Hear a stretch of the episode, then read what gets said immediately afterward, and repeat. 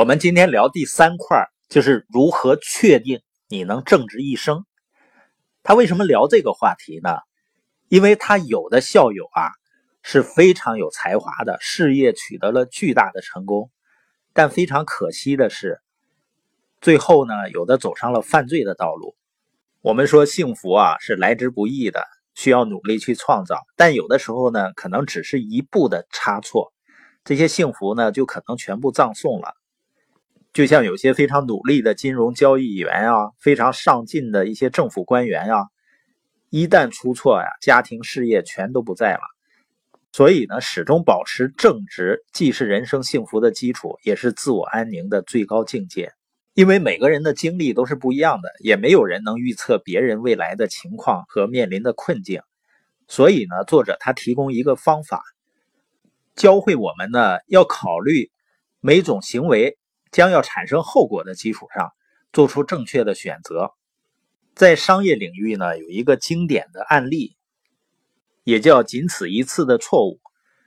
商业呢有一个原则。就是你在考虑边际成本和边际收益的基础上投资才是适合的。美国电影出租行业的龙头企业呢是百事达，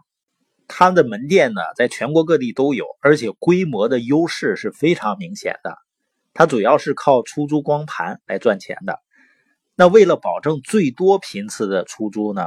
公司严格控制归还日期，为期呢就收取延期费。所以呢，顾客就不得不频繁的去店里租盘或者还盘。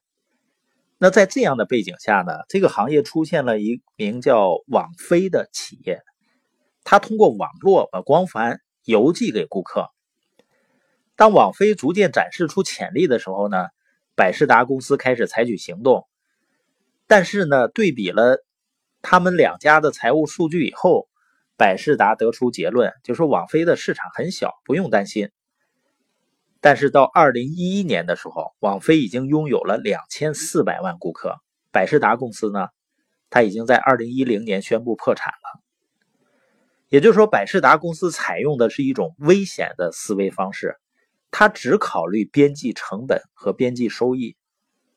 当然呢，如果以后的情况跟过去是完全一样的，那根据过去的成功经验，这种分析方式自然是没有问题的。可是未来呢，往往不会和现在是一模一样的。虽然有的时候有些事情呢，只错一次的边际成本看起来微不足道，可实际上一次忽略、一次错的判断，它的成本可能高的吓人。就像百事达一样，他付出了公司破产的代价。所以有的人呢，就被边际成本学说误导呢，就告诉自己，只这一次不会有太大的影响。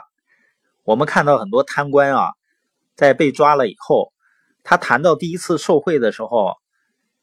可能金额很小，甚至呢觉得自己不贪一点好像也不大合群实际上跟赌博也是类似的。你发现赌博一开始可能就想着我赌小的，但你会发现呢，人的心理啊，他需要不断的增加刺激，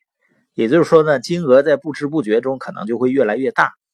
贪污也是这样，到最后呢，越收越多啊，收少了刺激都不够，